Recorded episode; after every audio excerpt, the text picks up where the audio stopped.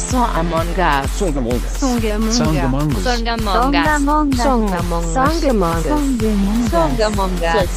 Songamonga. Us. A partir de agora.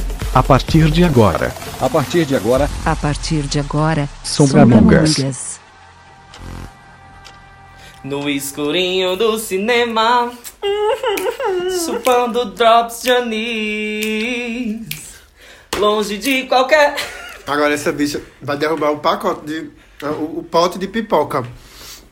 Ai, vamos lá, estamos começando, né? Uh! Cadê os barulhinhos, os barulhinhos? Uh! Todas com a boca cheia de pipoca, né? Porque hoje o episódio é justamente sobre Cinema, redação, Enem. Enem. Gosto, quero, tenho, sou Muito curto. bem. Olha, hoje a gente tá começando mais um episódio. Meu amigo Adriano, como vai você? Me conte de sua last week. Let's Friday night. And you say the same night. How's Let's Week pesada. it? Pesada não, meu amor. Pesada. Pesadão dão, Conta, né? conta, conta Eu acho que se círculo. a Isa quisesse participar do nosso episódio de hoje, caberia bastante, viu? Tem lugar pra você aqui, dona Isa, porque foi pesadão dão. Uhum. Gata, essa semana foi cheia de babado, né? Teve Enem, né? As duas etapas do Enem já aconteceram, os babados já rolando. É, tivemos uma semana maravilhosa de feedbacks incríveis do nosso Novembro Negro, coisas polêmicas, inclusive. Finalmente nossos episódios saíram no Spotify, no Deezer. Ah, e Dona Spotify Deezer é, aceitaram as orações. Eu acredito que foi a africanidade de Cris no episódio passado, Foi, né? foi, foi, foi, Que foi. tava faltando ali pra fluir essa energia boa. Uhum. Eu, eu fico só esperando tu falar mais, porque eu tô mastigando pipoca. Mas é isso. E aí, a gente teve o episódio que Cris participou junto com o Phil. Maravilhosos. Conseguimos chegar nas plataformas digitais. Estamos já com quantos episódios, Adriano? É, já estamos com quatro episódios. Oh. Esse é o quinto episódio. Arrasou! Na verdade, esse é o, qua o quarto episódio oficial, mas o quinto que existe, né? Porque o episódio zero, Uhum. Tá ele só só no tá no. YouTube. E aí, quem quiser ver o nosso episódio zero, só tá lá no YouTube. Mas oficialmente nós temos hoje o nosso quarto episódio. Massa. É, com a chegada do episódio que Cris participou, é sobre. É sobre ser preto todo dia. A memória dela com Coca-Cola, ela já tá É, ali. Preto ou preta Bem com no X. brilho. Pretos. E todo aí, dia. tivemos polêmicas envolvendo o assunto, querido? Tivemos, né, amiga? Porque assim, a gente não tá ainda com. Com uma polêmicas eu diria, polêmicas eu diria, pra fazer o quê? Boas provocações. Sens sensacional e Google Liberato, né? Mas assim, provocações, diálogos. Esse episódio iniciou conversas. Pois é, sobre a questão de ser, ser negro e não ser retinto, mas isso aí o, o próprio Phil Félix falou muito bem na, no último episódio, não vamos é, retomar aqui. Mas eu acho importante que cada pessoa que tem escutado o nosso episódio anterior, que reflita que existe muita gente. nó- Nós temos uma carga multicultural muito grande, miscigenada, uma genética que envolve Europa, África, Espanha. Quer dizer, Espanha também é Europa, mas eu, eu quero falar só da, da questão E das a terra da, colonizações. da rainha tem também. Tem, que é a Europa Arrasou. também, né, amiga? Londres. Ah, é, bicha. É um Louca. babado. Nós somos sangue não só ameríndio, né? Nós somos América globais, Latina. nós somos cosmopolitanos. muito miscigenadas. E aí, é, eu coloquei um, um post no meu, no meu Instagram que dizia da, da minha é, autoaceitação e autoafirmação enquanto pessoa Uhum. também descendente de negro, porque eu tenho uma pele clara, mas meu cabelo não nega as raízes afro. O, o meu rosto, meus olhos, a minha boca. As é, suas vivências. As minhas vivências, é, o seio da minha família, né? Que eu, eu posso dizer até que é 80 a 90% de pessoas negras retintas na minha Uhum. família. E eu acho que, assim, as pessoas precisam. Eu digo as pessoas não como uma forma de indireta, eu acho que todas as pessoas, nós precisamos muito refletir é, que o lugar de fala do outro nunca deve ser subjugado. Claro. O lugar de fala do outro são a partir do olhar do outro, do chão do outro, da, da, da Uhum. vivência do outro. Eu também penso E que. aí, eu também penso que o lugar, o lugar de fala do outro não é um espaço de questionamento público. Né? Eu acho que o lugar de fala do outro é, tem ele como própria referência. E eu tava discutindo, inclusive, sobre o seu post no Instagram com alguns outros amigos, brancos, negros, enfim, que se que se que tem pele retinta, mas não se identificam como negros. Então a gente vai ter uma, a gente vai ter nessa discussão diversas nuances, né? Uma amiga minha chamou a atenção e disse assim: olha, essa é uma questão pessoal dele. Ele tá no Instagram dele. E essa questão é, é, esbarra na subjetividade dele enquanto sujeito. E a gente que tá aqui recebe, né? Ele, ele é um, um, obje, um ser político, ele tem. Ele é cantor, tem visibilidade, mas essa construção de mensagem dele abre espaço pra gente conversar. Eu penso também que é importante dizer que a gente aqui no podcast, é, e até uma fala sua, Adrianos, é, de ter se colocado no, no episódio que a gente fez com o Cris como um aprendente, como um aprendiz, como uma pessoa que estava ali aberta a ouvir e eu vejo muito isso na sua postura, aberto a ser questionado, né? Então isso é muito bom. O, eu cometi, por exemplo, a gafe super escrota de usar a palavra denegrir durante pra, o episódio. Durante o episódio para construir uma frase de sentido que estava na minha cabeça ali e você me corrigiu. Então eu acho que é um processo aberto, é um processo de conversa, de diálogo, e eu acho que todas as colocações que inclusive foram colocadas, foram é, postadas como comentários no seu post, são todas muito bem-vindas.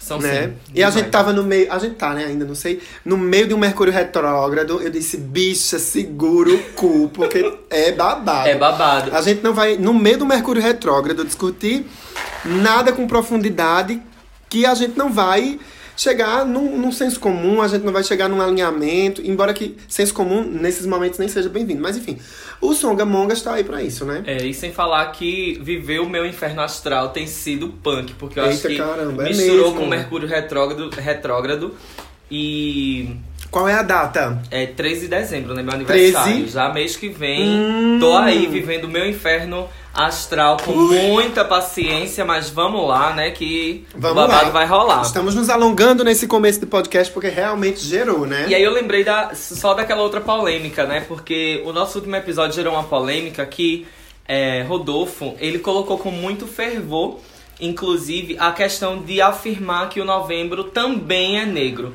E aí essa fervorosidade com que Rodolfo colocou essa questão, né? Ah, que Correto. novembro azul o quê? Né? Uma, o que é uma Isso, dedada isso. e tal. Na verdade, né, quando a gente quando o Rodolfo coloca, Ai, eu vou deixar, eu vou deixar Ai, tu falar lembrar. sobre isso. Pois é, eu assumi uma postura muito ríspida, muito irônica a respeito do Novembro Azul, porque a gente tava naquela brincadeira de criar o espaço para conversarmos sobre o Novembro Negro. E eu fui, olha que loucura, eu fui é, dar merecimento a uma causa desmerecendo outra. Uma amiga minha, inclusive, falou nos, no- em alguns stories que eu fiz, né, fazendo esse mesmo comentário, ela foi me corrigiu e disse: Olha, a gente precisa também falar do Novembro Azul, porque a população negra também é, carece de, de atenção e de conscientização a respeito do câncer de próstata, uma vez que é a população que menos recebe assistência de saúde, é a população que, não tendo acesso à educação, tem ainda mais, mais dificuldades em romper esses preconceitos. Aí, é, enfim, ela, ela me fez essa fala, é uma pessoa- que trabalha na área de saúde, Maria Júlia! E aí, todos os biscoitos antecipados. Não, mulher, umas bolachinhas creme crack. Aí ela fez essa correção, eu printei, apaguei o meu post, reconheci que eu tinha criado uma limitação discursiva e postei lá o, o print dela, me fazendo esse puxão de orelha, que fez muito sentido. Então, veja como as coisas precisam estar nesse nível de.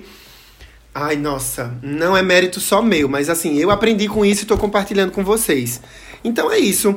É, Acho que gerou muito, gerou muito o Eu acho que gerou, foi muito aprendizado. E é, é dessa maneira que se a gente que assim, se a gente conseguir, inclusive eu acredito que pra esse ano não mais, mas a gente queria muito. Vai falando que eu vou morder é, a pizza. Ai, vai comendo aí tua pizza vegana.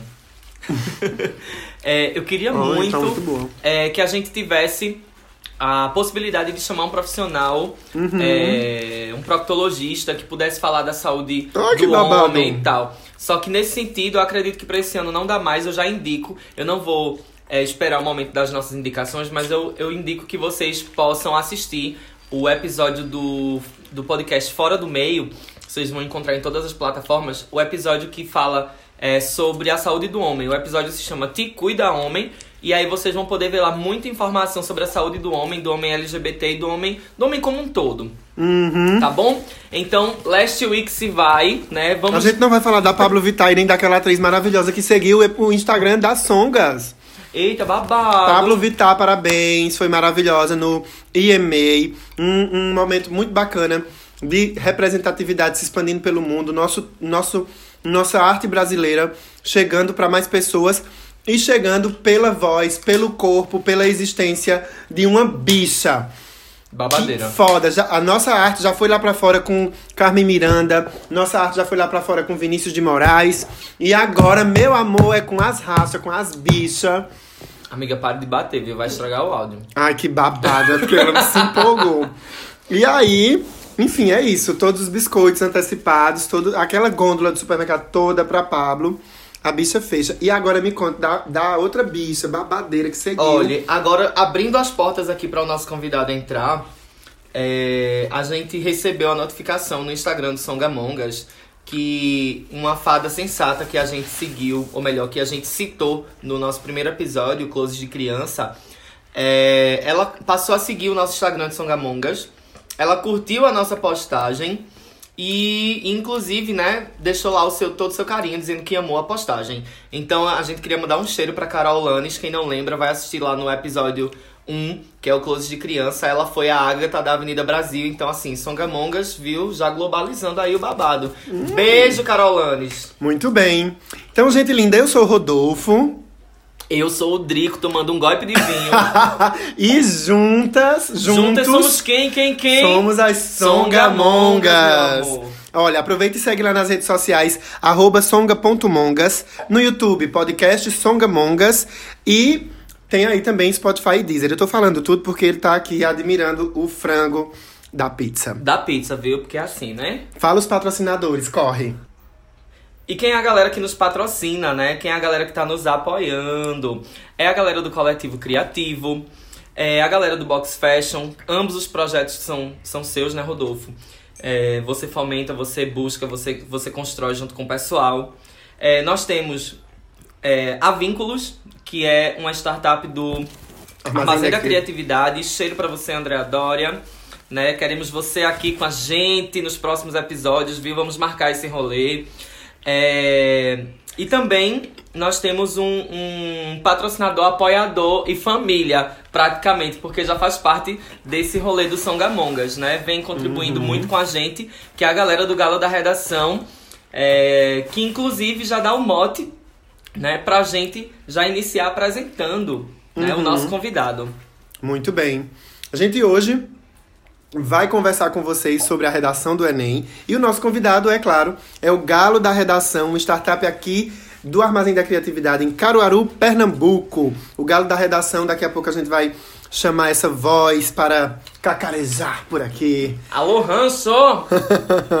e aí, pra gente começar o tema de hoje, é, vamos falar um pouquinho do Enem, né? O Enem ele foi criado em 98, são 21 anos de edições do Enem acontecendo no Brasil. Ele começou bem pequeno e hoje se espalhou pelo país inteiro como uma ação do MEC voltada para oportunizar o acesso ao ensino superior público e privado no país. É o segundo maior exame assim no mundo.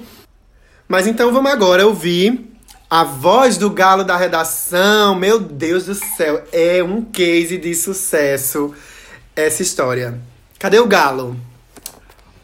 Oi, gente! Como estão vocês? É, aqui é o Pedro, sou do Galo da Redação. E é primeiro um prazer estar aqui com vocês, do Songamongas, pessoal do elenco uh! fixo. E vocês que estão ouvindo agora o Rancho, tenho certeza que o pessoal do Rancho vai estar tá ouvindo isso aqui, tá, minha gente? Já vou aí adiantando. Beijo para todo mundo.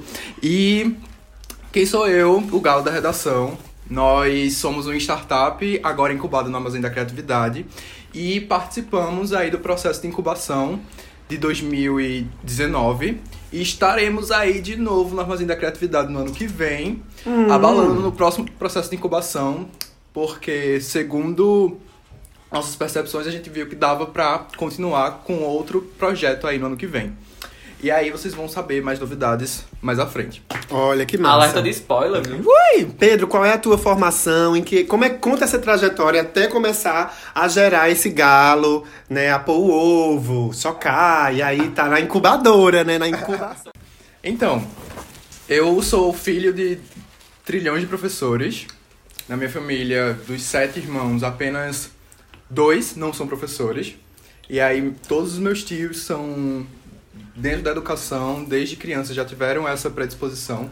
E o, lance é que a minha mãe também me incentivou muito a buscar pelo meus, pelos meus estudos. A gente nunca foi de família privilegiada. Hum, A gente ralou muito, meus pais, a pai e mãe, está ouvindo isso? Você ralou muito, viu?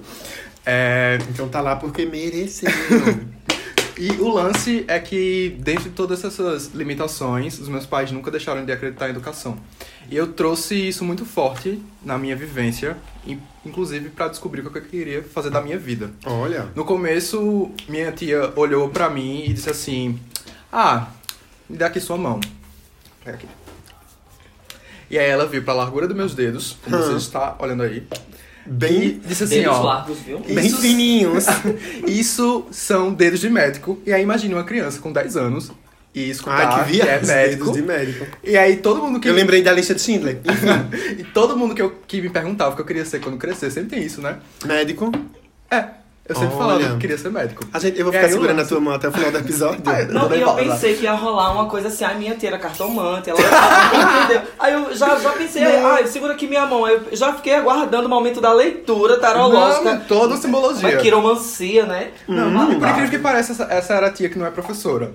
Né? Porque a minha mãe. Então, né, chegou no voltou. momento que tu. E aí foi o Não foi médico. de eu me dizer médico pro mundo e depois eu caí de bicicleta Mariana, parecendo a convidada. e acabei me sangrando muito e tendo pavor do meu próprio sangue. Foi aí que eu decidi, não é medicina, nunca, jamais. Aham. E o lance foi crescendo, crescendo, fazendo. Fiz um curso no Senai em que a professora falou assim: olha, tu, dá muito certo com a área de comunicação, vê aí, pesquisa sobre marketing, pesquisa sobre isso. E eu me apaixonei por publicidade. E nesse rolê de. Ah, o galo. Ah. Isso, tem toda uma simbologia. E aí, é nessa- foi nessa paixão por publicidade no ensino médio. Véia. Gente, eu tô rindo demais com, com, com o Rodolfo aqui. Rodolfo, ele tá ingerindo a pizza aqui, ligado na Então- conversa de Pedro.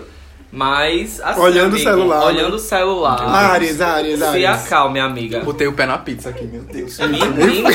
Vai, continua. Então, tá bom. E aí foi no Senai Isso. onde teve esse up de eu descobrir que publicidade e propaganda seria o meu foco assim que Pedro queria.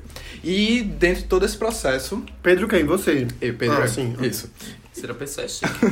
E quando eu passei aí pelo terceiro ano, descobri, né, saiu o resultado e eu não passei em publicidade. Mas consegui vir aqui pra comunicação social aqui na UFPE Campus Agreste. Lindos. militou, militou. que me abriu uma porta enorme, inclusive para criar o galo da redação.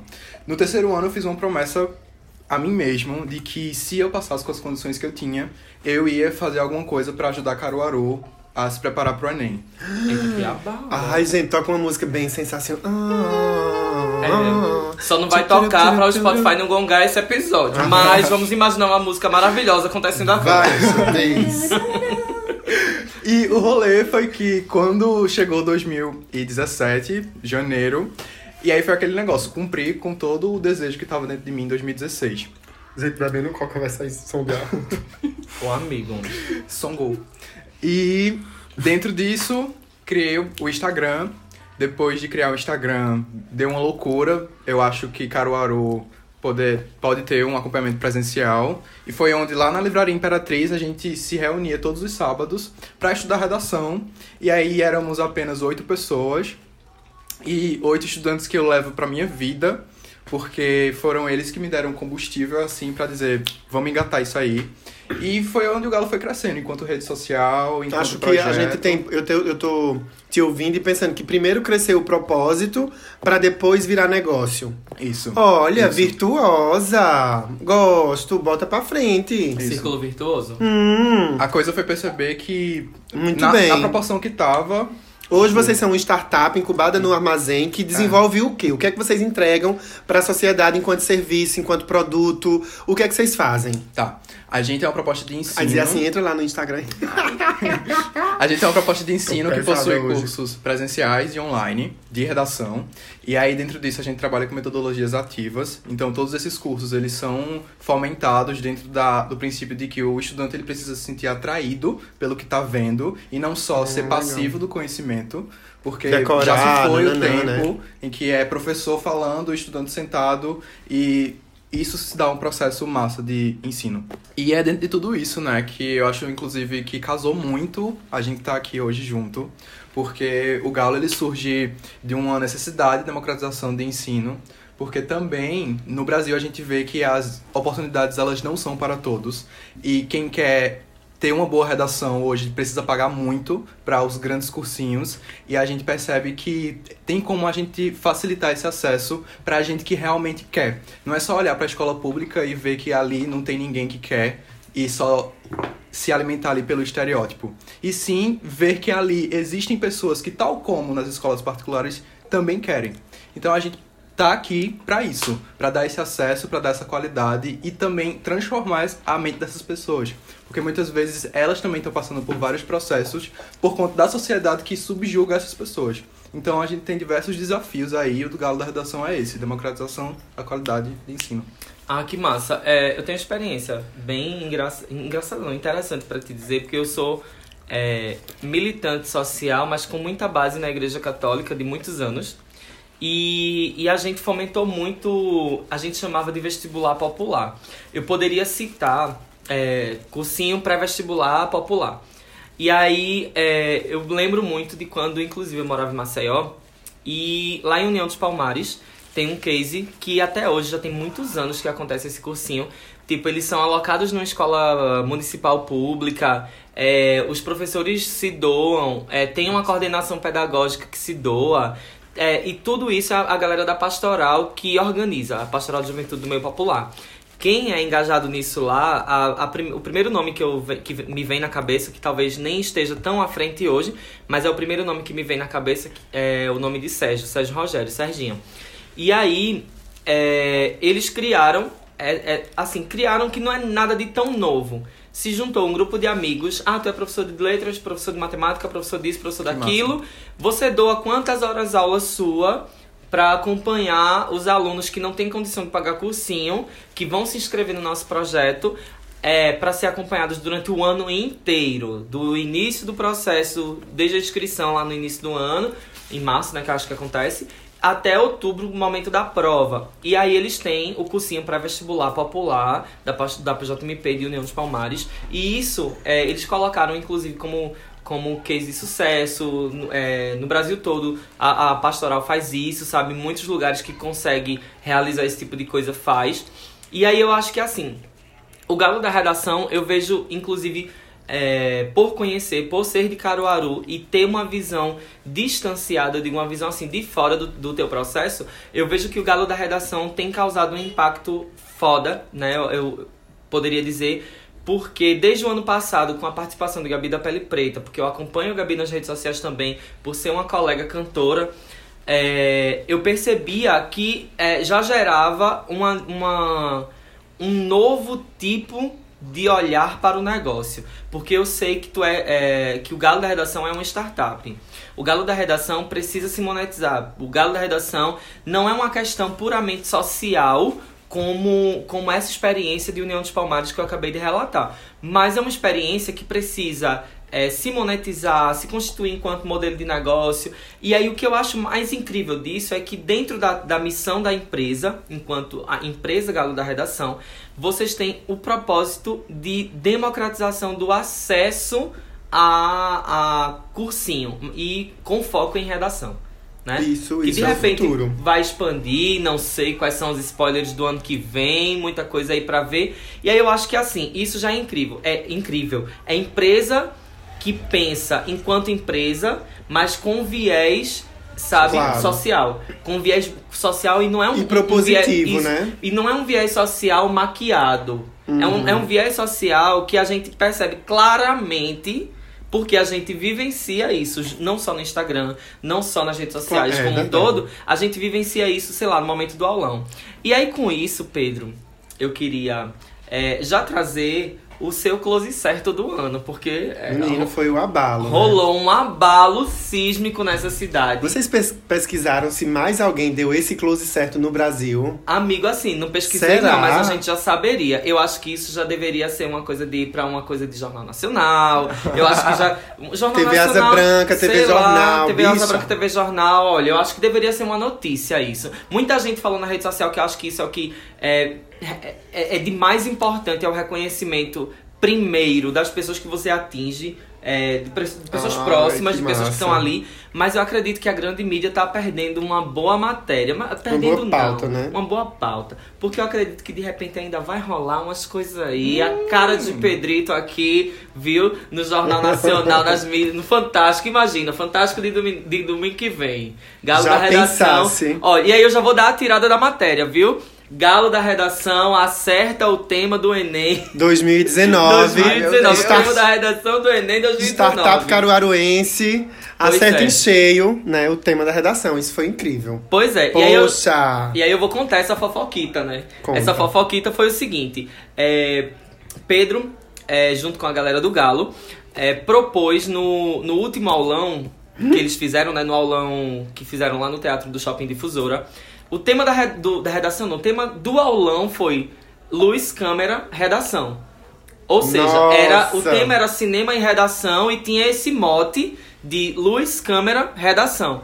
E aí, o aulão inteiro foi sobre como construir a sua redação pautada nos personagens do cinema, na temática do cinema, no ambiente do cinema, sobre histórias de pessoas reais. Menino, ele tá aqui olhando pra mim com a cara que é só orgulho, viu? Estudou a pauta, né? Pois é, amigo. E aí teve, teve esse rolê, mas aí não só tendo esse rolê, teve também é, o Instagram do Galo da Redação. É, assim, esse viés democrático, inclusive na rede social. Ele, vocês tinham motes, né, que vocês chamavam de temas, alusões temas mensais, alusões mensais pra galera construir sua redação e ir treinando em casa. E um dos temas foi democratização do acesso à cultura, ou seja, onde tinha muita Caramba. coisa de cinema envolvida. Envolvida. Quando rolou, olha, domingo de noite foi um desespero, do, o primeiro dom- domingo, é. né? O primeiro domingo de noite foi um desespero, porque eu vi um monte de gente que eu conheço no Instagram dizendo o Galo acertou, o Galo acertou, o Galo foi foda, o Galo E aí você entrava no Instagram do Galo, era só repost, né? Repost, repost, Repost, eu rarararararara, disse, "Eita, Pedro, e a galera rolou de uma forma. E aí, eu evidentemente queria saber o segredo disso tudo. Como é, como é que- Vamos passando a receita dessa que impacto você tem aí com as elaborações ou com os tambores de mamãe? O que é isso? Conta pra gente como é que você construiu e como rolou esse acerto, como bateu esse sucesso em você, como é que, como é que rolou isso? Então, é, foi a relação com a Xuxa, né? Começo de tudo. Só isso. O sucesso veio disso. Então, brincadeira. É, então, a gente sempre levou no galo que, em- assim, acho que pra qualquer convívio social a gente tem que estar ligado no que tá acontecendo.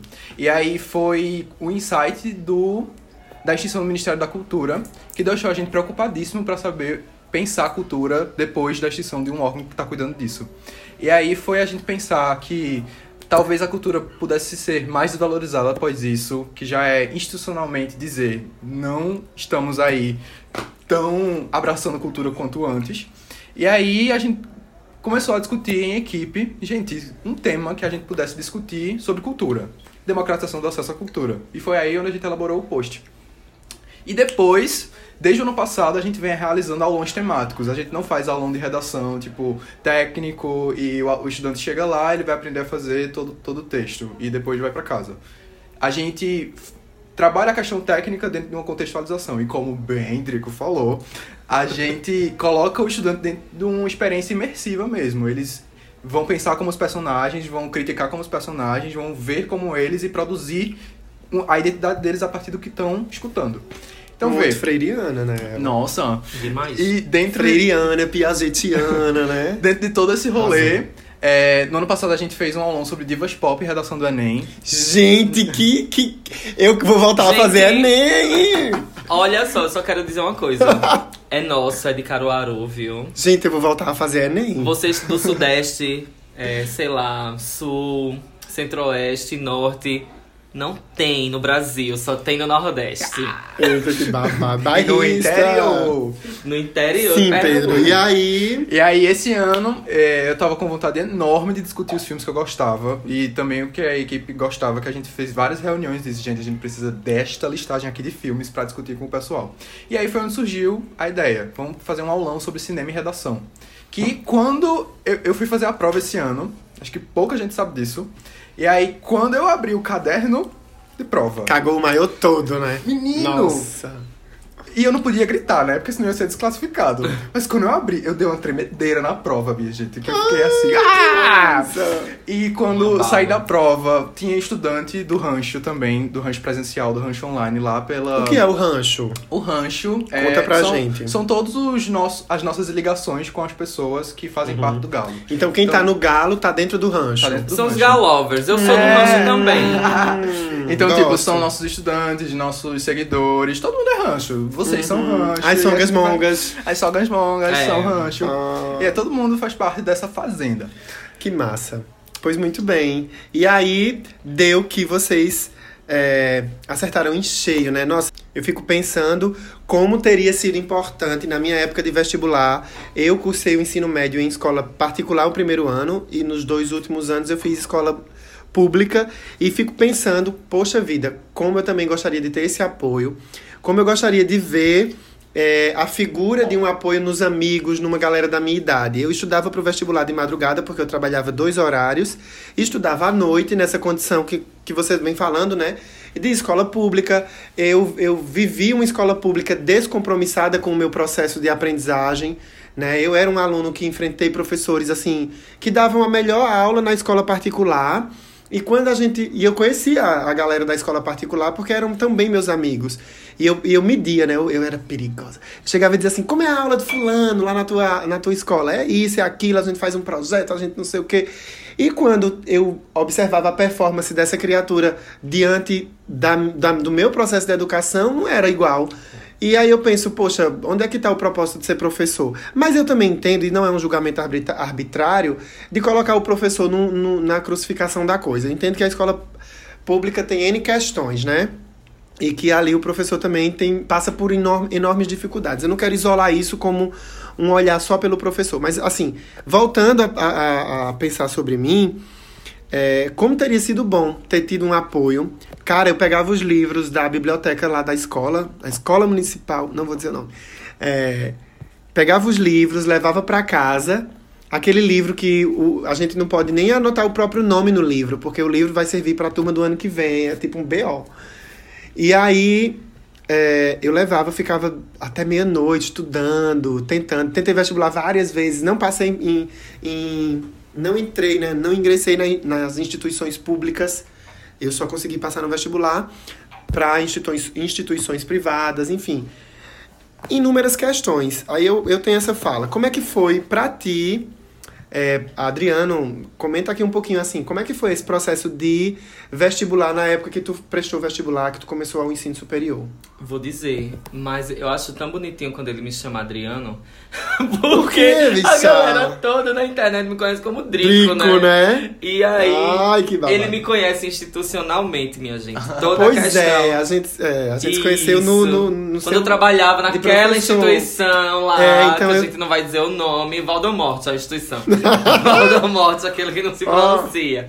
E aí, todo mundo me chamava de Adriana, evidentemente. Mas eu vou te dizer, a- o meu processo, o meu processo de vestibular, eu acho que foi um vestibular bem raiz, porque eu fiz Enem, mas era um Enem que ainda, gente, eu não sou tão velho. Por favor, não, sabe? Mas se fosse, era igual, era nenhuma. É, mas assim, as rugas da Avon, né? é, Renil, Renil. E aí o que é que acontece? É, o- o vestibular que eu fiz foi um vestibular normal de todo mundo. A faculdade propunha, era lá em Palmares, foi na Famasul que eu fiz biologia.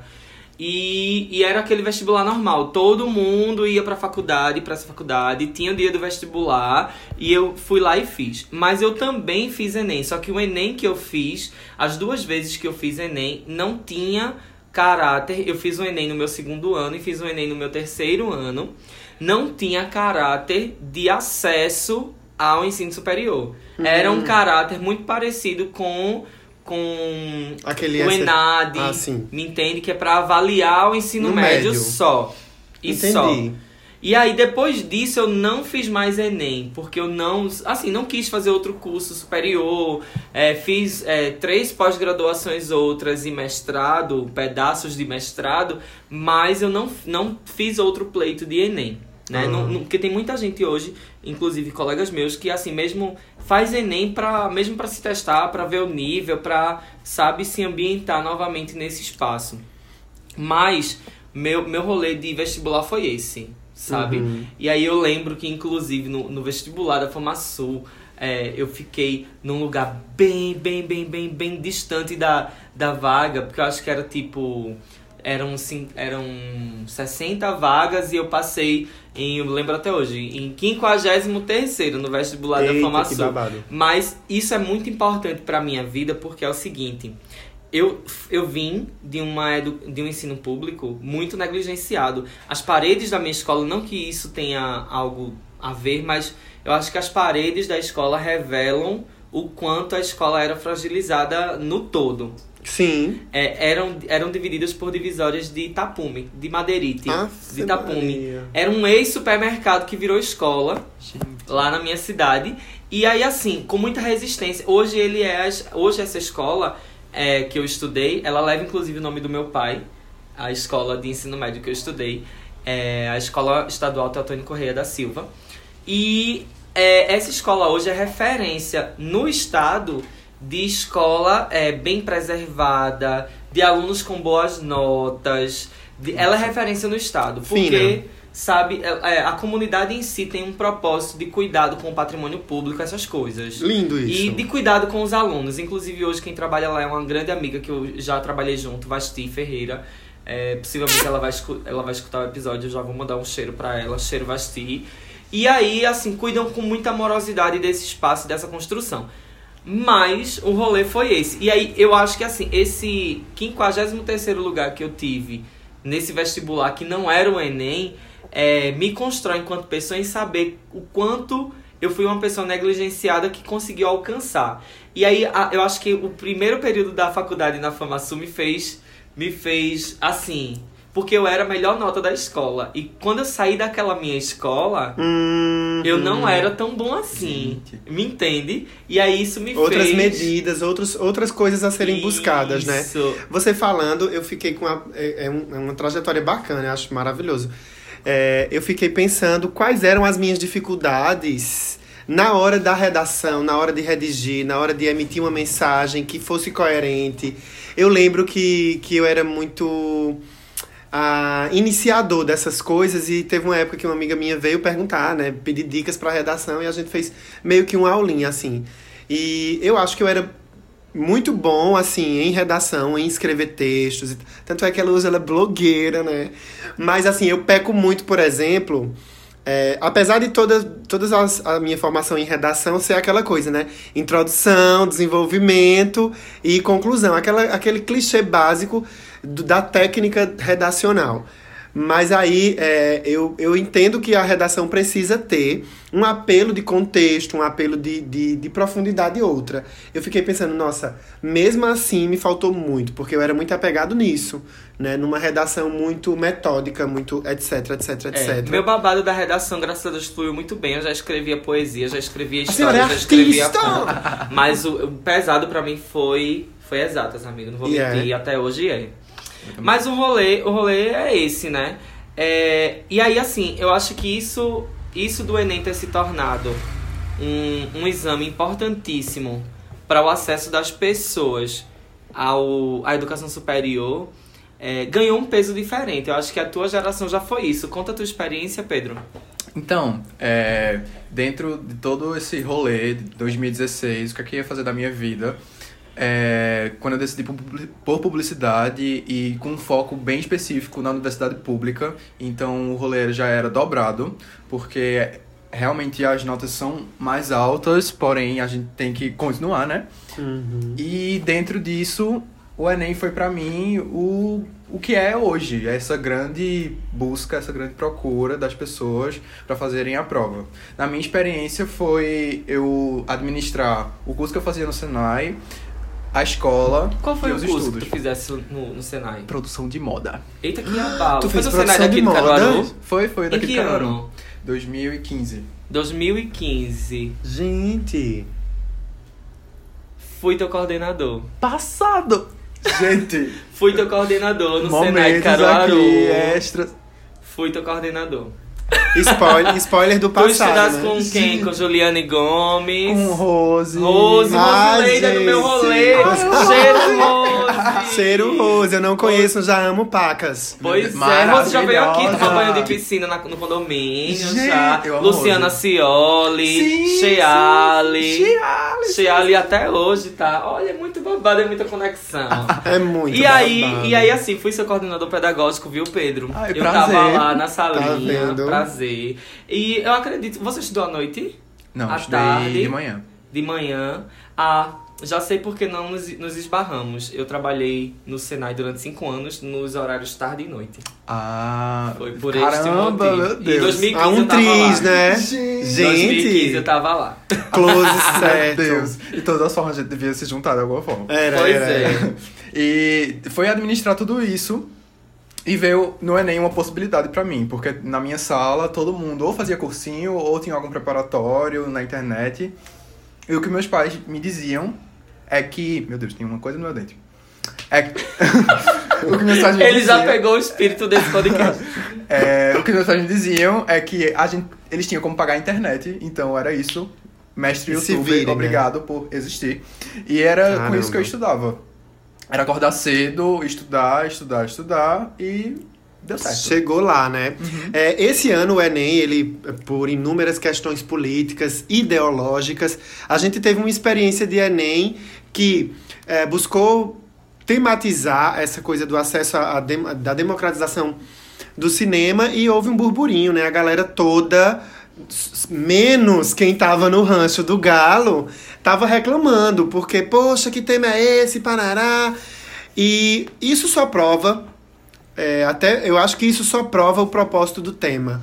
De que a gente precisa conversar mais sobre cultura, sobre acesso, sobre democratização. Porque as pessoas que reclamaram do tema são as pessoas que também não conhecem dessa democratização, desse acesso à cultura, o fechamento do MINC, etc, etc. Então, esse é um ponto da redação que rolou esse ano. Outra coisa é que a, a redação foi menos inclusiva no que diz respeito a trabalhar temáticas que são contemporâneas à nossa galera, a galera que está fazendo a prova, as temáticas LGBTs, as temáticas sociais envolvendo o direito da mulher, as temáticas envolvendo a política, a, a história do Brasil com a ditadura. Então, assim, a gente percebe um retrocesso significativo, e aí eu falo isso com muita. até pausadamente, para isso ser muito claro para quem está nos ouvindo, que. é, mesmo a galera reclamando, ainda tem esses pontos pra gente observar, porque eu acho que o, o tema é sublime, o tema é incrível. É, eu, eu discordo de quem achou esse tema fraco. Eu acho que a prova toda, a prova num todo perde, né? Ao não abordar isso. O que é que você pensa sobre isso, Pedro?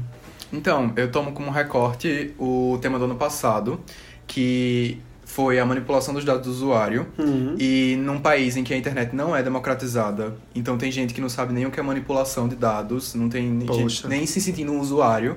E aí foi um tema muito injusto no ano passado. E uma coisa que eu achei genial esse ano é que democratização do acesso ao cinema, quem não tá tendo acesso vai poder criticar e quem tá tendo acesso vai poder falar de quem não tá. E aí foi um tema que deu pra Ah, é. contemplar tanto um público quanto o outro, que é diferente do do ano passado. É, uma grande coisa que virou a redação do Enem é em relação ao tema, e todo mundo quer saber o tema, e aí começa a juntar várias dicas que supostamente o INEP dá nas suas redes sociais e tal. E aí fazendo um quebra-cabeça e vem entrega mediaticamente assim. O tema da redação do Enem desse ano vai ser educação militar por conta disso, disso e disso e por conta de tal burburinho. E aí o Enem vem quebra as pernas da gente e diz assim, olha, vamos discutir sobre democratização, democratização do acesso ao cinema. E aí, é, entender que cultura é algo que veio formar muito fortemente o Brasil. E se cultura forma o Brasil, a gente deveria estar tá sabendo falar sobre cinema, sobre museu, sobre teatro, sobre todas essas manifestações artísticas. Pois então é. foi um tema sublime. Sublime, sublime. É. Eu acho que ele prova isso por A mais B. Drico! Assim, quando tu falasse, Rodolfo, sobre aquela questão do de que esse tema ampliou horizontes para discutir a democratização do acesso ao cinema, democratização da coisa da cultura, aqueles problemas que a gente tem tido com a Ancine, com, a, com os filmes cortados, com as produções que estão sendo cortadas LGBT e tal, um monte de coisa, e que como assim, como se fosse uma luz, na verdade, eu entendo como uma pseudo luz. Tá. Porque assim, é uma coisa que, que é bem latente é que é, o tema foi democratização, mas toda, toda redação que fosse é, direcionada com críticas ao governo teriam. É, É verdade. teriam, né, poucas chances de pontuar. Isso eu não estou dizendo como uma palavra, inclusive minha. Eu escutei é, o café da manhã da Folha de São Paulo, inclusive recomendado por você. Você mandou pra gente no, no WhatsApp. E aí, a galera que é crítica da. que fez a crítica à prova da- desse primeiro dia do Enem, né, da redação, colocou que é, os critérios de avaliação, mesmo o tema sendo democratização, os critérios de avaliação permeavam sobre a questão assim, realmente estrutural das pessoas chegarem ao cinema, das pessoas. Mas a galera que. Mas a galera que fez críticas ao governo com certeza pontuou menos, porque é, não, não era o que se esperava, vamos assim dizer. É como se isso fosse o óbvio. Todos, todas as pessoas iriam fazer essa crítica. Mas na verdade não. A gente sabe que faz parte do silenciamento que a gente vem tendo. Pois é. Mas Mas esse ponto é se importantíssimo. você esperavam outras coisas. E aí, ma- mas assim, tu teve esse sentimento, Pedro? Total, quando eu vi os textos de apoio, tu falando agora, já jogou uma luz para outra percepção. Porque tinham quatro textos de apoio e três deles falavam sobre o cinema enquanto espaço físico. Que existem periferias que não têm acesso ao cinema. Isso. E que existem pessoas do interior, aqui tem. do Nordeste, que não tem esse acesso. E tava muito cinema, sala de exibição e Sala isso de resume exibição. cinema. E não política pública de acesso à cultura Isso. usando o cinema como Produção discussão. cinematográfica. E Sim, não- sim. representatividade, não, não cabia colocar isso, porque o direcionamento do Tava limitado a essa questão É. Isso. De, de engenharia do prédio Isso, do cinema, né? isso, Ah, isso. O acesso do, à É. pessoa com deficiência física, sei lá. E aí- Ter cinemas na, na periferia. Isso. E aí tem, tinha um recorte, assim, de uma, É. uma citação de Edgar Morin no, nos textos de apoio que falava do cinema enquanto arte, enquanto representação. Só que é muito pouco para o estudante ter essa sacada de falar sobre arte. Tava muita informação jogando assim para cinema enquanto espaço físico. Então pouquíssima gente falou do cinema Acho que é o, que, é o máximo que esse, esse, esse esquema de governo consegue alcançar. Não, a- não agora amaciando para dizer que ah, eles são. Né? Mas enfim, na- não surpreende. De certa forma, não surpreende, né? É Mas isso. me diz uma coisa, Enem digital, vocês acreditam que rola?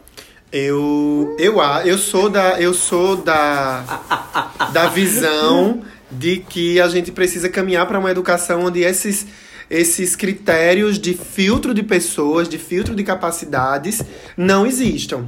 Para mim o ENEM é uma solução hoje, mas eu, eu sou partidário não, eu sou eu sou do lado do pensamento onde a gente vai ter uma educação e um acesso à educação que a gente não precisa de de um portão como o Enem para poder entrar. Porque, na verdade, o Enem é um portão. É, quem não tem tais capacidades que a prova determina que precisa ter, não passa, não acessa, etc, etc. Então, assim, eu acredito que Enem é uma solução provisória. Assim como o vestibular, que, que já foi a grande verdade do acesso, né?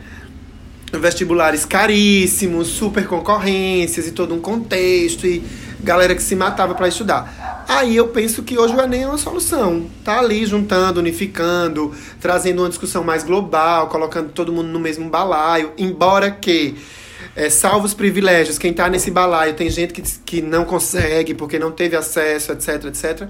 Mas na minha visão, é, Enem digital ou não, eu utopicamente, penso que a educação precisa caminhar para um, um tempo onde não haja isso, né? O Enem, ele é, ele é uma ferramenta de acesso que no seu cerne ali é perverso também. Eu penso Então, assim, assim, eu acho que só em síntese da tua fala, eu entendo que, na verdade, você apoia que as instituições é, de ensino básico público sejam tão eficazes que, ao sair do, do, do ensino médio, já se entenda quem, tipo, ser aprovado no terceiro ano do ensino médio já queira dizer que você Hum. já pode ter acesso A, continui, a continuidade do estudo, seja ele como Justo, for. entendo. Entende? É, assim, é, eu considero uma coisa realmente isso bem pra frente. Tu pensa Mas muito é muito frente tópico, do tempo, é muito tópico. Tu sei lá, muito em- frente, é falar isso hoje, eu acho que talvez seja muito tópico, né? Mas assim, quanto educador, eu te, do di- rolê. eu te diria o seguinte, né? O Enem eu acho que deu uma democratizada numa, Claro. num, num rolê de uma galera.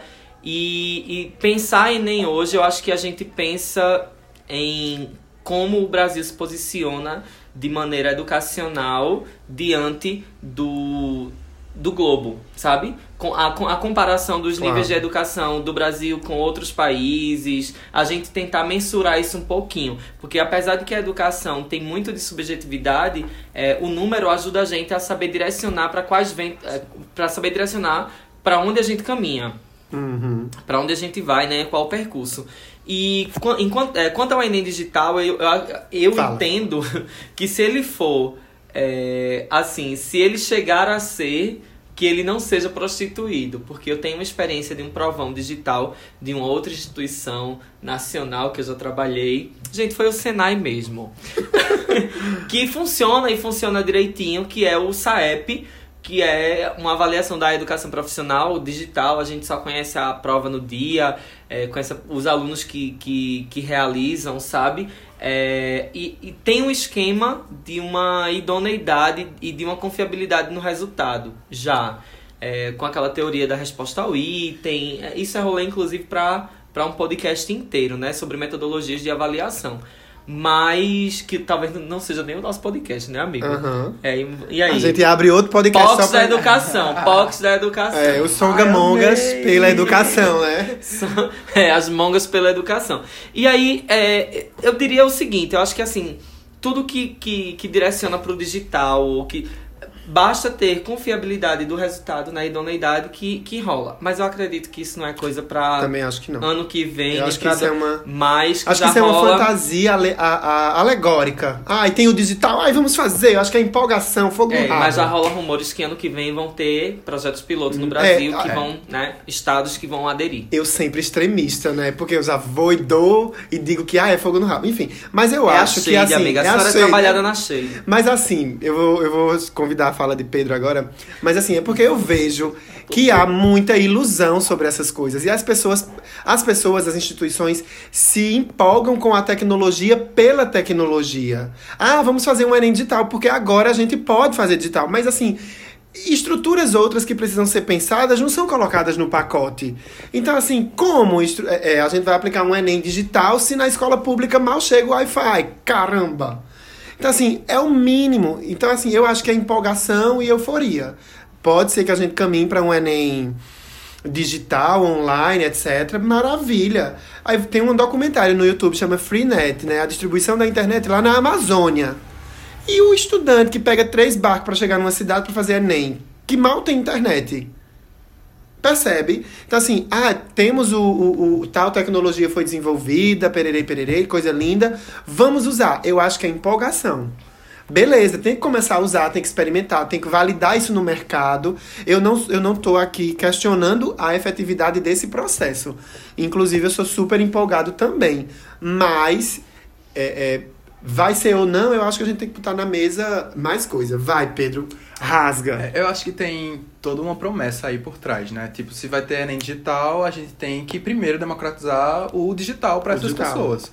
E aí tá sendo a promessa do governo até então. De fazer esses projetos piloto onde já tem condição e aí para aplicabilidade do Enem digital até 2026, como tá, né? De que todo mundo vai estar incluído digitalmente até 2026 e que aí vai ter efe- efetividade de um Enem 2000 e totalmente digital. 26. 2026. Ai. Falou, tô te dizendo. Nossa. Mas, será? gente, esse ano foi um ano fraco de meme do Enem, né? Até agora, pelo menos não veiculou nada assim. Fraco, fraco. Vocês acham que essa mudança de dois domingos, fazer a prova de tarde no domingo, favoreceu assim a gente, País dos memes. a gente perder o, o- nessas pérolas? O que, é que vocês acham? Na primeira semana do Enem, eu é, acompanhei pouco, assim. Confesso que eu tava muito corrido. Workaholic. É, igual. E eu vi somente o Instagram do Galo, porque a gente tinha a ideia de convidar o Galo, eu disse, então deixa eu ficar de olho nesse processo aqui. E eu fui me encantando por aquela coisa toda, e eram, eram memes, assim, fofos, lindos. A gente conseguiu, tava tudo alinhado, a gente estudou, chegou aqui, deu certo. Aí eu acompanhei pouco o Twitter, porque eu sou a louca das redes sociais. Eu tenho muita rede social, perfil em todo canto. Ainda trabalho como social media. Eu disse, ai, peraí, eu vou dar pausa no, no domingo, eu não entro muito. Eu vejo a hora da senhora ficar louca. E eu perdi. e eu perdi o Twitter no domingo. Quando foi na segunda que eu fui entrar, já era meio-dia e já, tava, já tinha mudado os trend topics. Eu disse, ah, eu não vou pesquisar. Olha o compromisso com o tema das songas, né? Não vou pesquisar. Mas hoje, eu entrando, eu entrando aqui no, no, no Twitter, é, eu, re- eu fiz um recorte, eu tinha salvo aqui um, um, um, um tweet do é, Kevin o Chris, né? Que ele, ele tinha postado uma, uma pergunta, que a, a pergunta dele foi o seguinte, já faz uma semana eu acho que ele postou isso. É, Enem 2019, questão 7. Ele sugeriu, na música Evoluiu, o MC Kevin e o Chris canta A. Gente, vocês estão escutando? Responde aí. Eu sou o Rio. B. Eu sou o Rio. C. Evoluiu. Ou então D. É do Brasil. Aí assim. Foi o máximo que eu consegui encontrar de meme. Eu acho que o Twitter não tá gerando. Eu acho que esse Enem precisa. Enfim, questões. Trabalhar memes, né, gente? Mas assim, acho que memes. quando não tem, não tem tema polêmico, né? Quando não tem. O ano passado rolou muito sobre a linguagem do, do, do meio LGBT, né? Nanana. Rolou horrores de memes. Foi um eu- sucesso, porque Foi um tudo que a sucesso. gente dá o nome. Tudo que tem bicha, viado, é, é, gera, gera, gera. E aí, esse ano eu achei fraco, não vou mentir. Portugal hoje acho que tá ganhando aí a competição dos memes. Pois é, aí tu encontrasse alguma coisa, Pedro? Eu só vi o único, aquele da lesma que falou pra outra lesma que queria virar um escargot. Ponto. Eu não entendo Assim, essas super piadas. engraçado, mas É, tem coisa, tem coisa que eu dou print e mando assim, me explica essa piada, tá todo mundo rindo. Como é esse, essa história? Não, eu só assisti num canal de um pessoal aí do, do YouTube, que eu não vou fazer aqui a publi pra eles, que eu não quero indicar, porque eu não gosto. Assim, eu só assisti porque eu te- tava tentando catar Sei. alguma coisa engraçada. Eu entendo. Mas aí são uma galera, é, alguns youtubers eu percebi fazendo vídeo na- nos portões e tal, nas, no- nos portões de algumas escolas. Mas eu, eu percebi até que o vídeo terminava com uma pessoa só se atrasando. Não tinha gente, não tinha Acho correria. que a galera tá aprendendo, né? Eu acho que a galera não é nem que tá aprendendo. Eu acredito que é porque é, a prova tá sendo de tarde e a galera que é adolescente, que dorme mesmo, a galera dorme muito. Não, não tem aquele pavor de ir mais de manhã, aquela coisa de pegar os ônibus, não sei o que, de manhã. E aí eu acho que tá diminuindo essa coisa do, do atraso, porque, ó, dois domingos fazendo Enem, é só de tarde. Mais No- leve, né? eu tô achando que assim, a metodologia já vinha sendo mais leve, já, já, vinha, já vinha trazendo essa proposta. E eu acredito que tem contribuído pra galera que chegava atrasado. Ótimo. Mas é isso, Bi. E aí, é, pra gente finalizar esse tema de hoje, que eu acredito que esse podcast vai ter umas três horas. mas assim, pra gente encerrar esse tema de hoje, antes da gente ir pros nossos próximos quadros, né? O biscoito do dia. A nossa gente coxa. Ir pras nossas, Agora eu vou dizer, uma coxa de retalho nesse calor que tá fazendo no interior do Pernambuco, nega. É, amiga, tá chegando o verão e o interior começa a pegar Elas, fogo. elas tudo dormem pelada, bem naturalistas. Bem Gosto. isso. É, eu queria saber de Pedro, é, quais são, o que, é que, o que é que você já pode dar de spoiler do, do Galo pro ano que vem? O que é que, a- o que, é que as pessoas podem esperar dessa, desse, desse case de sucesso do Agreste? Né? Porque eu tenho certeza que depois desse sucesso, amigo, de ter acertado o tema da redação do Enem, da galera dizer, ai, por causa do Galo eu não tô passando perrengue no Enem desse ano, porque isso é importantíssimo pra carreira de qualquer pessoa, dizendo, ó, porque você existe, eu não fui pego de surpresa. Isso, é, isso é foda. Vamos voltar no tempo, eu quero Então, galo lá. muita gente vai procurar o Galo da Redação ano que É. vem, com certeza, pra né, fazer parte desse rancho. E eu queria saber assim, o que, é que a galera pode esperar? Então, a gente vai continuar com a proposta, sempre, né? A democratização. A gente vai ampliar o nosso público também. Então, quem aí tá se preparando para concurso vai poder contar com a gente também a partir do ano que vem. Passado, chocado. Coloca aí a hashtag exclusivo. Chocado E aí, outro passado. furo é que desde 2017 o Galo tem se posicionado nas mídias digitais enquanto conteúdo em legenda, em postzinho e tal. E ano que vem a gente vai estar em vídeo também. É, a partir de um canal no YouTube, a partir de uma plataforma. E tudo isso com umas parcerias muito legais que a gente tá tendo nesse final de ano. E a partir do ano que vem a gente vai liberar. Então fiquem aguardando, porque serão outras formas também de consumir e aprender e crescer com o Galo. Massa. Nossa, Metodologias ativas. Eu que, é, enquanto educador, eu sou formado em metodologias ativas também.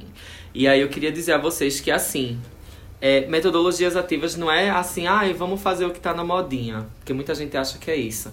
Metodologias ativas, gente, quando o Pedro colocou já no início do episódio, é quando a gente consegue perceber qual é a forma que você se conecta para aprender.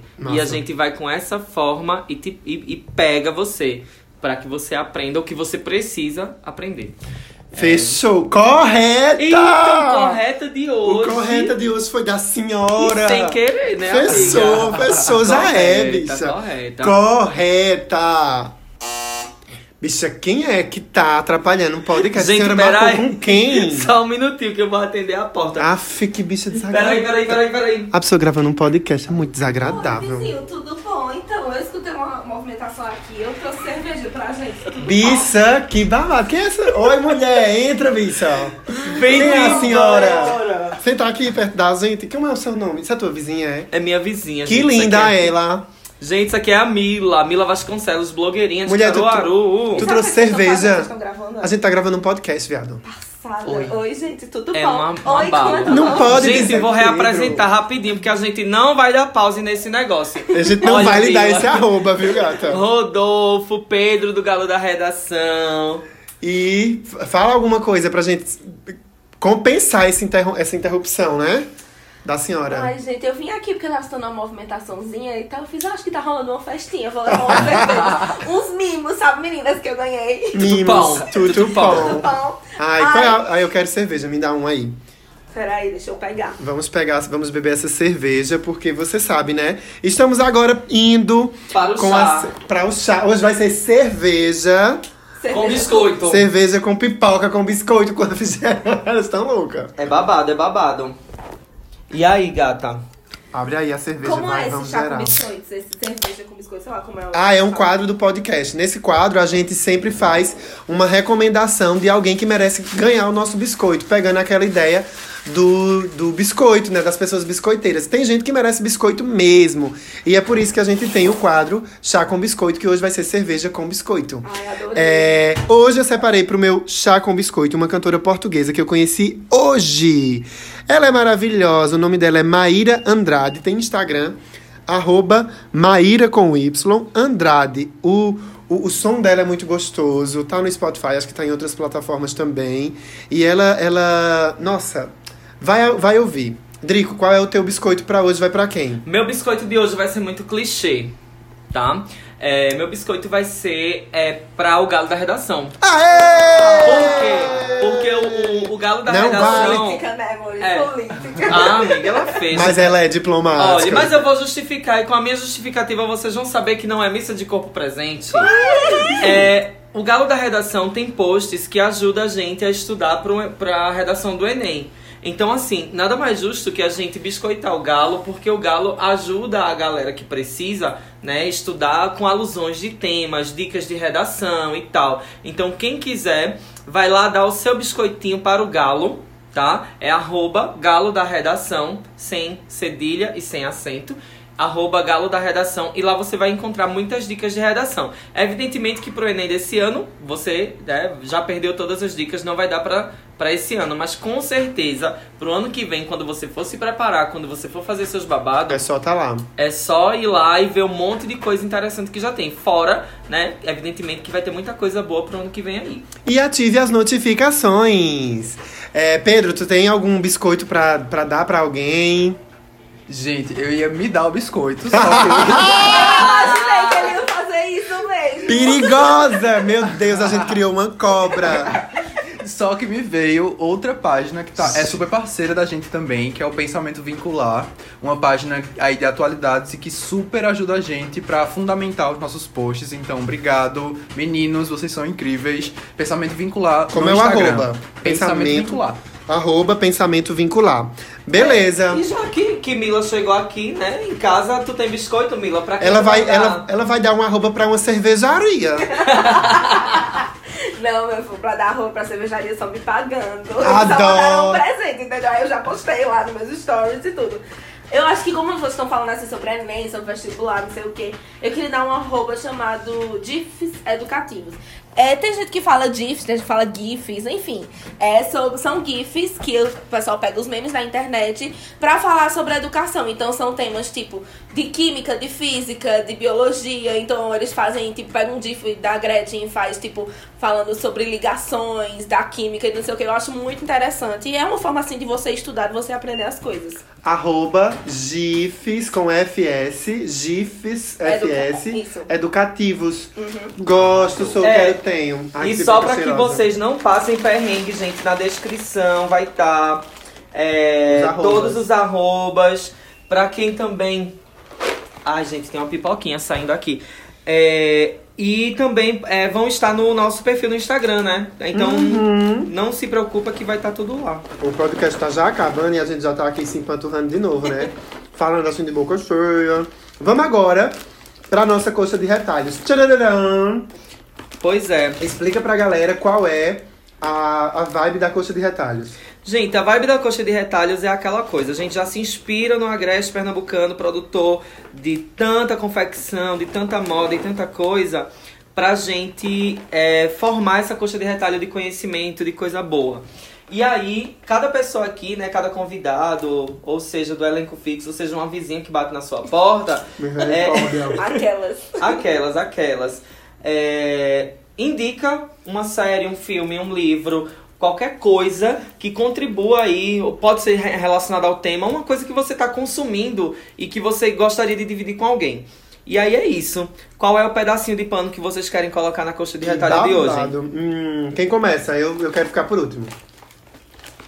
Ai, já que eu tô enxerida, vai começar comigo mesmo. Ela fecha! Como ela é insuportável. Ai, gente, olha só, a Globo tá com uma produção, uma série muito massa. Já Ai, nesse amo, ambiente amo. de escola e tal. Bicha. Que é o Segunda Chamada. Gente, é muito bom a série, assim. Sabe, produção da Globo, assim, que não, não deixa.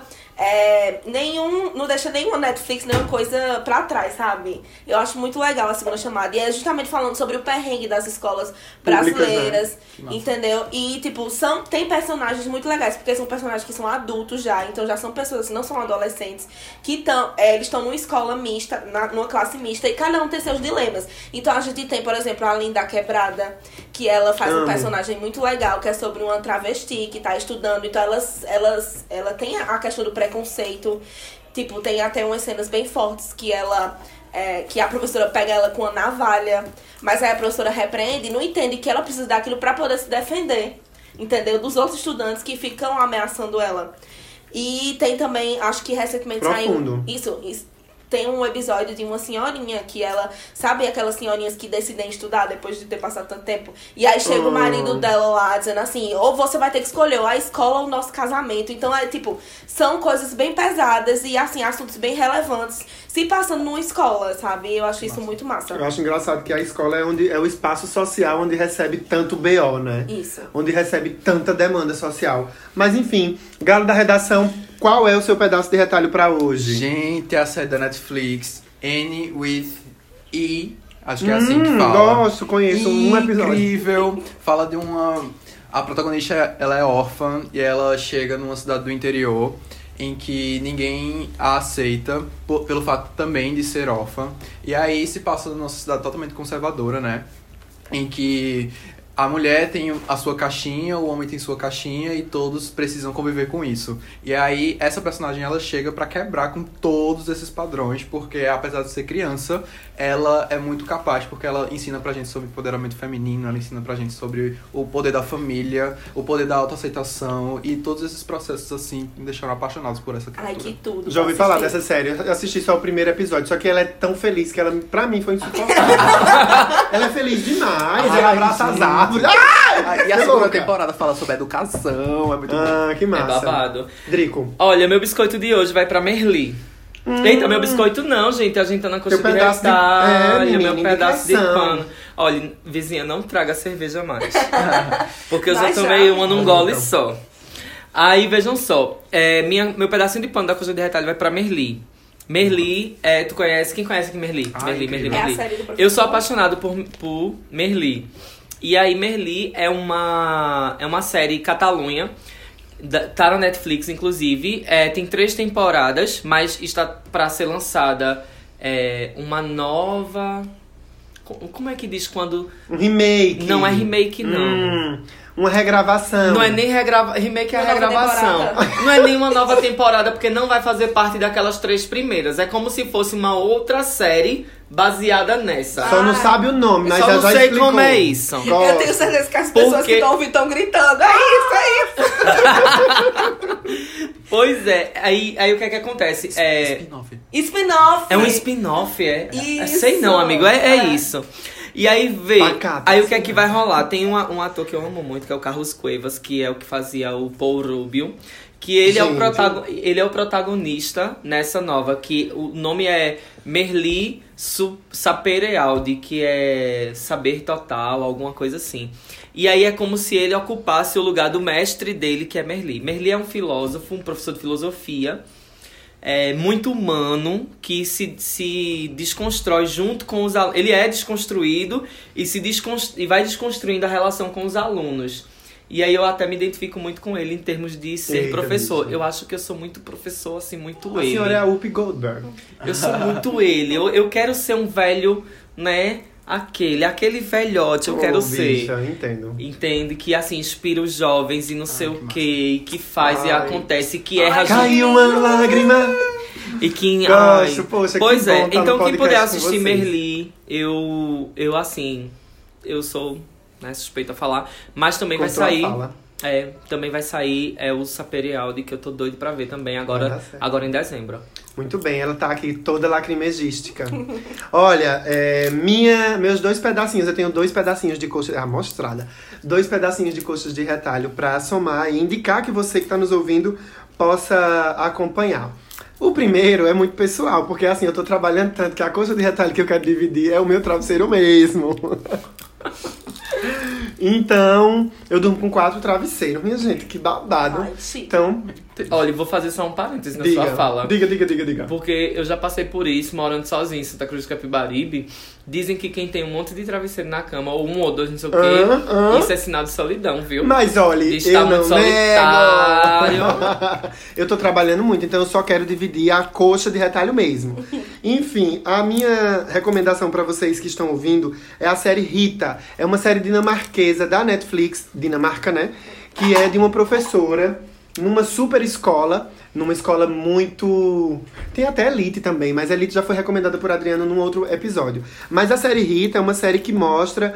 é, uma escola bem equipada, uma escola pública de um governo, né, assim, de primeiro mundo, parará, parará, bem equipada, com professores muito comprometidos e tal, e que também enfrentam muitas questões. A própria série tem o nome da professora principal, que é a Rita, né? E que ela própria também passa muito perrengue, muito perrengue. A série já foi finalizada, tem quatro temporadas na Netflix, ou são três, eu não lembro, mas vale muito a pena. Digita lá, Rita, e assiste essa série, é incrível. Se você tem algum interesse, assim, nesses contextos educacionais, você vai adorar. Ela, Rita pega casos, assim, de crianças em turmas mistas também, né? Me lembrou muito, quando você começou a falar, disse, ai, já sei, eu ia só recomendar meu travesseiro, mas lembrei de Rita. Rita! Segui ela no Instagram, fiquei louco.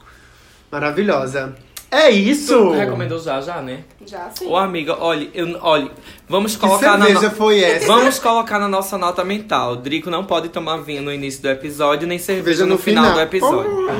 Nota mental. É isso, gente. Vamos fazer um brinde ao galo da redação. Ai, meu Deus. Que conseguiu a proeza. O privilégio. Mereceu, né? E, e chegou aí, gente. Obrigado por terem acompanhado até aqui. A Drico tá louca, be- querendo brindar com um copo vazio. Vai só fazer o barulho, comendo pipoca. Cala tua boca! É, galo da redação para palmas pro galo da redação.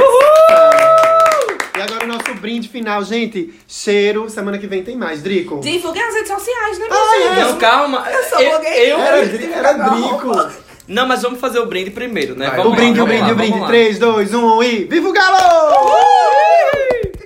Ai, ranço. Ai, ranço, ai, ranço. Gente, é o seguinte, é, eu queria aqui agora, pra brindar esse momento, né, de fato, com o Pedro, esse encontro maravilhoso, essa conexão universal que a gente teve, é, eu queria te presentear com um EP meu. É, Meu Deus! Viu? É, esse é um trabalho que eu fiz esse ano. É, gravei com o pessoal do Elephant Sessions. Eu queria que você recebesse com muito carinho. Muito obrigado! Viu? Tem três massa. músicas inéditas minhas, uma regravação de Belchior. Espero que tu goste. Mas além disso, tem outras coisinhas. É, hoje a gente tá trazendo pros nossos Gente. convidados brindezinhos, porque o Songamon. Mimos, mimos. Mimos, Mimos está se organizando, está, né, caminhando pro futuro. E aí a gente tem um brinde aqui, um, um chocolate, um privilégio. agradecimento. Você mereceu, Pedro. É, obrigado, seja bem-vindo sempre Ah, ao é. Songamongas. Pra quem não sabe, gente, Pedro é, é, uma, é de uma humildade, de um carisma tão grande, porque assim, Pedro desenrolou pra gente junto com, com a, a professora Andréa Dória, que segurou uns- alguns perrengues nossos. A gente gravou no Armazém da Criatividade. E Pedro, inclusive, ele, ele tá gravando aqui em casa com a gente, no celular. Entendeu? Ele dispôs o estúdio do Armazém da Criatividade, mas por indisponibilidade de tempo, ele tá gravando com a gente aqui no nosso iPhone. E aí, sem problema, bem menininho. E aí, assim, eu só quero agradecer por ter aceitado nosso convite. E o chocolate, e o CD, né, o EP, e não sei o que, é tudo só simbolicamente pra dizer, expressar o tanto de carinho Obrigado. que a gente tem. Gente, eu, eu tô querendo, eu tô sem querer encarar Pedro, porque eu tô com um olhinho de bebos, aí eu acho.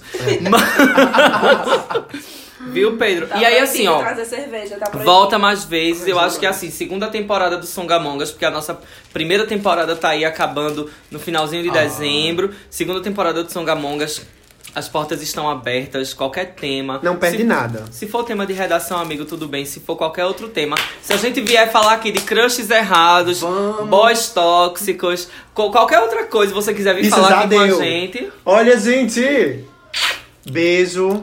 as redes sociais, amiga. Ai, meu Deus! Tá Segunda muito. vez. 50 anos que ele tá tentando encerrar esse podcast. Você já beijou tanto a audiência. Eu já beijei. A audiência tá toda suja de batom. arroba songa.mongas. É o e o meu, Instagram. É, e o meu pessoal é arroba RDO. Arroba RDOFOO. Gente, o meu arroba é drico com K ponto oficial. É só me procurar lá pra gente bater um papinho bem mimoso.